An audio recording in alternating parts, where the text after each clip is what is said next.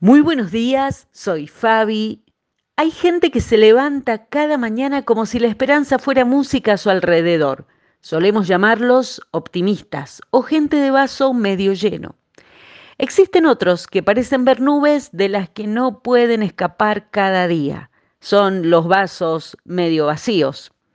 ¿De qué lado te pondrías? ¿Has tenido que hacer un gran esfuerzo este año en lo emocional, en lo físico o espiritual? ¿Has tenido alguna suma de pequeños desalientos últimamente?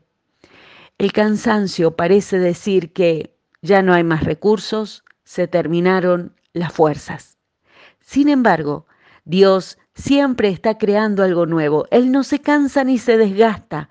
Por eso es que es una fuente inagotable a la que podemos ir siempre. Isaías 40 dice, oh Jacob, ahí podés poner tu nombre, Fabi, ¿cómo podés decir que el Señor no ve tus dificultades?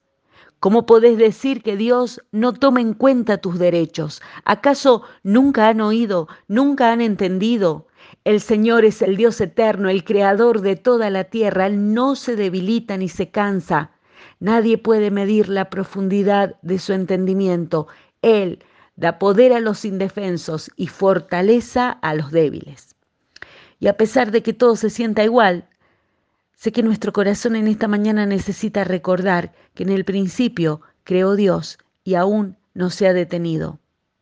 Es como si Dios siguiera tomando la misma tierra del alma y transformando lo que sentimos sin vida en algo lleno de su aliento otra vez, porque Él no se cansa. Los pesimistas dicen que la vida es dura y no mejorará, los optimistas dicen que la vida es buena y que todo será mejor. Pero el corazón que este miércoles levanta la mirada y confía en el Señor no está prediciendo el futuro, sino que se aferra a Dios que viene a atravesar ahora los días junto a nosotros.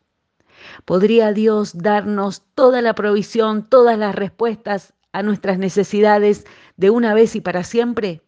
Sí, claro que podría pero Él es el creador de todo y siempre, el creador de cada día.